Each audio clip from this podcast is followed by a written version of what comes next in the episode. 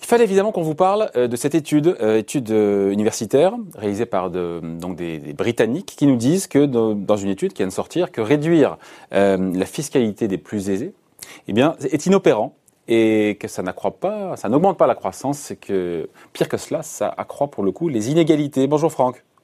Bonjour.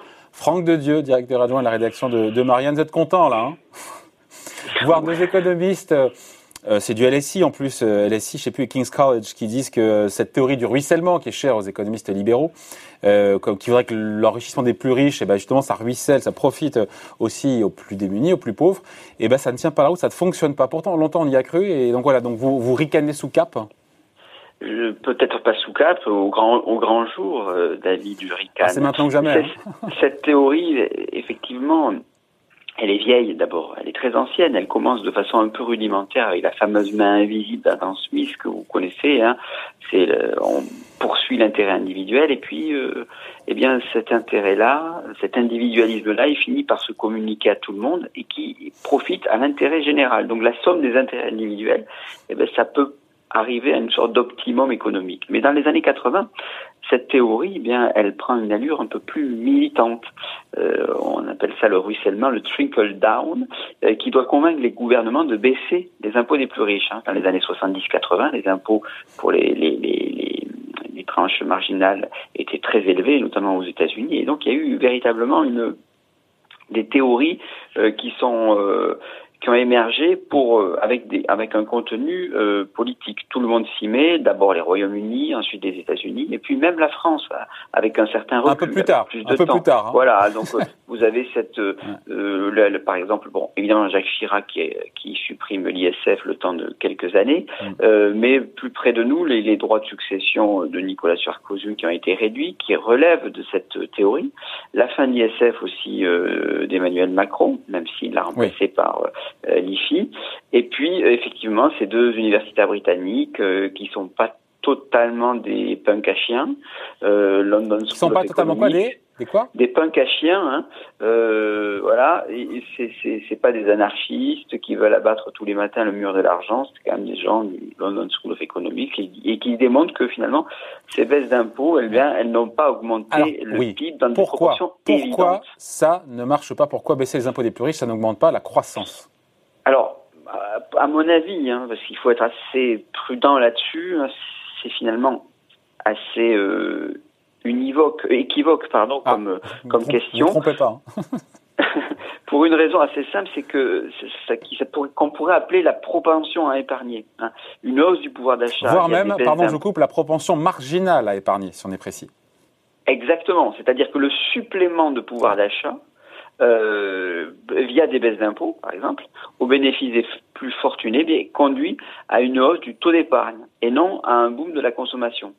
Et les, plus riches thésaurisent l'argent que l'État leur rend, entre guillemets, ou qu'ils n'ont plus à payer en impôts. Voilà. Au lieu de le consommer, eh ben, ils vont plutôt l'épargner. Et ça, on est bien documenté là-dessus alors que les, les, les, cadeaux euh, qui sont alloués aux classes moyennes, eh bien, elles se communiquent plus aisément, elles se répandent plus aisément. J'allais dire, elles ruissellent plus aisément à l'ensemble de l'économie et donc elles prennent un caractère un peu plus vertueux. Et aujourd'hui, David, c'est pour ça que cette étude, euh, à mon avis, euh, fait beaucoup de bruit parce que c'est pas la première fois qu'on doute du ruissellement. Hein. Elle fait beaucoup de bruit parce que on voit que aujourd'hui, il y a un problème de surépargne et on l'a bien vu en France lors du confinement, euh, il y a eu euh, à peu près presque autour de 100 milliards euh, d'épargne supplémentaire. En regardant de plus près d'où venait cette surépargne, on s'aperçoit qu'évidemment, c'est pas tout à fait étonnant, mais ça vient surtout euh, des classes supérieures qui ont pu euh, davantage épargner, alors que certaines classes, au contraire, ont même désépargné, ont puisé dans leur bas de laine pour euh, pour remplir leur chariot euh, euh, au supermarché. donc vous avez effectivement une augmentation des, inégalités, mais par-delà cette augmentation des inégalités, d'un point de vue strictement économique, la concentration de la cette surépargne, elle, elle peut poser le problème de 2021, qui est un déficit de consommation. Et donc là aujourd'hui, euh, les économistes commencent à s'interroger sur des, quand ils font leurs prévisions de 2021 sur cette question de surépargne, qui en plus de cela, euh, dans un contexte euh, sanitaire et économique qui est un peu incertain, se tourne vers des épargnes de précaution et non pas des épargnes d'investissement. Dans les années 80 et 90, cette théorie du refoulement que je conteste, elle avait au moins pour vertu de dire aux épargnants un peu fortunés, investissez dans des actions, euh, voilà. Euh, euh montez des boîtes. oui, parce qu'on a, on a, pardon Franck, on a un problème de sous-investissement, on le sait bien pour le coup, sur épargne, sous consommation, mais sous-investissement. Il faut bien inciter quand même à la prise de risque. Et, pour ça, il faut, faut qu'il y ait une espérance de gain. Oui, c'est vrai. Et donc pas trop d'impôts. Oui, ah bah alors cette, cette, théorie dans les années 80, elle est née de cela quand même. Elle est née du fait que euh, c'était pas pour acheter des SICAV monétaires que les que les riches devaient euh, s'enrichir, c'était quand même pour prendre des risques, pour investir dans des sociétés cotées, mais aussi investir dans leur propre société. Alors, euh, à mon avis, cette question-là, elle est, elle ne, là où euh, les, les, théoriciens du ruissellement font une erreur, c'est que ils, ils surinterprètent la question fiscale, la limite de la taxation d'une certaine manière, c'est ce qui va pousser les gens à investir, c'est le gain brut, c'est pas le gain net. je oh, m'explique. Oh, bon, c'est vous, ça, c'est vous qui vous le dites, c'est vous qui le dites. Non, non, mais oui, mais si, parce que c'est la bah, conjoncture. Si le gain brut est très élevé, que le gain net est ridicule. Euh, non, évidemment, ah. évidemment, ah. évidemment. Mais quand un investisseur prend un risque, c'est, c'est, et même a posteriori, c'est toute forme de, de gain brute qui est, qui est, qui est, importante. C'est-à-dire, c'est la conjoncture. C'est de se dire, je vais réussir ma boîte, pas parce qu'il y a une fiscalité sur les plus-values. C'est pas ça qui, fait mon, qui me fait prendre les risques. C'est tout simplement de me dire, est-ce que mon, mon, business le bien que je vais, voilà, est-ce que ça va marcher? Parce que il vaut mieux payer 40% d'impôts sur euh, un million de plus-value que 10% d'impôts sur 100 000 euros de ah gains. Vous êtes même d'ailleurs d'un point de vue... Il vaut mieux payer 10% sur un million, non? Alors, euh, oui, bon. Euh, après, euh, là, vous rentrez dans une logique qui est effectivement ultra libérale et vous avez même un problème de, de, de, de, de, financement des services publics. Donc, vous l'aurez compris, pour moi, mais effectivement, c'est discutable, c'est la conjoncture qui fait le gain et l'investissement. Ce n'est pas la, la, la, la plus-value. Le problème du ruissellement, c'est d'avoir cru que l'on pouvait faire abstraction de la demande, que l'on pouvait faire abstraction des consommateurs, des salariés et du pays. Le ruissellement, en fait, ne pense qu'à l'aune de l'individu. Or, il fait partie, les, individus font partie d'un corps social en tant que consommateur, mais aussi en tant que citoyen. C'est pour ça que le, le, le, la théorie du, du ruissellement l'a beaucoup trop, euh, à mon avis, évacué cette question du, du, du corps social, qu'il faut, il faut un contexte, il faut une conjoncture, et ces contextes, cette conjoncture, elle suppose aussi de pas seulement suivre son, son, son intérêt individuel, elle suppose aussi de s'insérer dans un cadre de citoyenneté. C'est pour ça que euh, vient remonte aujourd'hui le thème du patriotisme économique chez les patrons, hmm. parce qu'ils se sont aperçus que même pour eux-mêmes, quelque part, si euh, il n'y a pas de demande, s'il n'y a pas de, si les citoyens jouent pas le jeu, si euh, c'est la baisse tout le temps, tout le temps euh, du, du moins-disant fiscal et du moins-disant social, eh bien, ils ne pourront pas écouler leurs biens.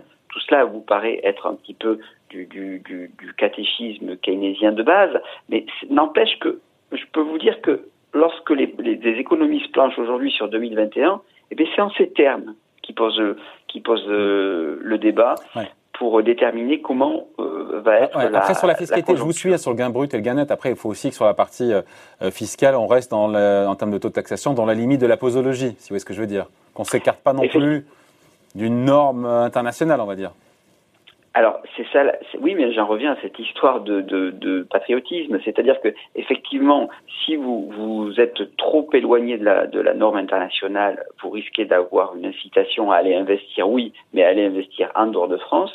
Mais d'un autre côté, si vous considérez que les individus, les patrons euh, cherchent systématiquement à maximiser le, le, le, niveau de taxation, eh bien, euh, vous arrivez euh, finalement à des crises à répétition euh, financières, sanitaires euh, et sociales qui amènent tout le monde à, y perdre finalement.